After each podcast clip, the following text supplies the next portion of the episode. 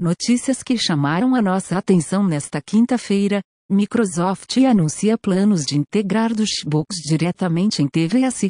A companhia já está trabalhando com diversos fabricantes para que nenhum hardware extra seja necessário, exceto um controle, para o streaming de jogos do Xbox.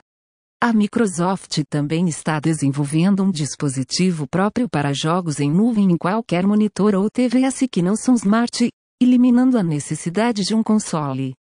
As informações são da página Suite. Google usa IA para projetar processador de IA.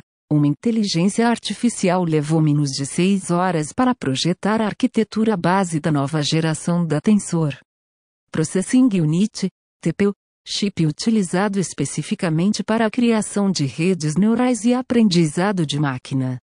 Engenheiros especialistas em design de chips normalmente levariam meses de iteração para realizar a mesma tarefa. As informações são da Spectrum. Facebook muda de ideia e decide continuar com trabalho remoto. Qualquer pessoa poderá trabalhar de casa em tempo integral, desde que suas tarefas possam ser realizadas remotamente. Mark Zuckerberg afirma que está otimista com a modalidade, especialmente após melhorias em tecnologias como realidade virtual e presença remota por vídeo. As informações são da CNBC. Brasil possui a terceira internet móvel mais rápida da América Latina.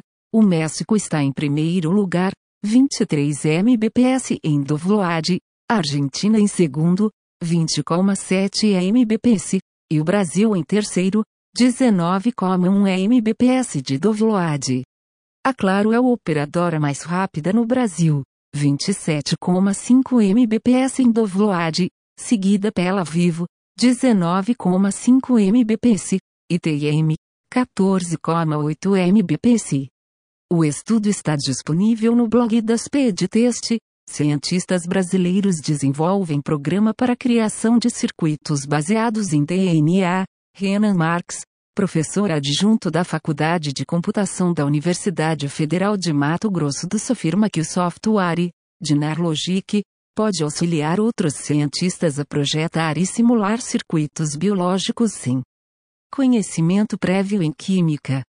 A tecnologia tem o potencial de acelerar o diagnóstico de doenças e criar tratamentos de saúde mais eficazes. As informações são da Spectrum.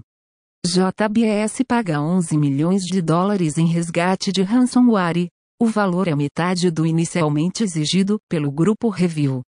A empresa decidiu pagar o resgate para facilitar o processo de recuperação de seus sistemas e evitar o vazamento de dados. As informações são do site Blackping Computer. Estratégia da gangue de ransomware Nephilim está dando certo, afirma Trend Micro, os hackers do grupo focam em empresas que possuem mais de um bilhão de dólares em receita anual e, em média, recebem os valores mais altos em suas campanhas de extorsão comparados a outros grupos criminosos. As informações são do site The Register.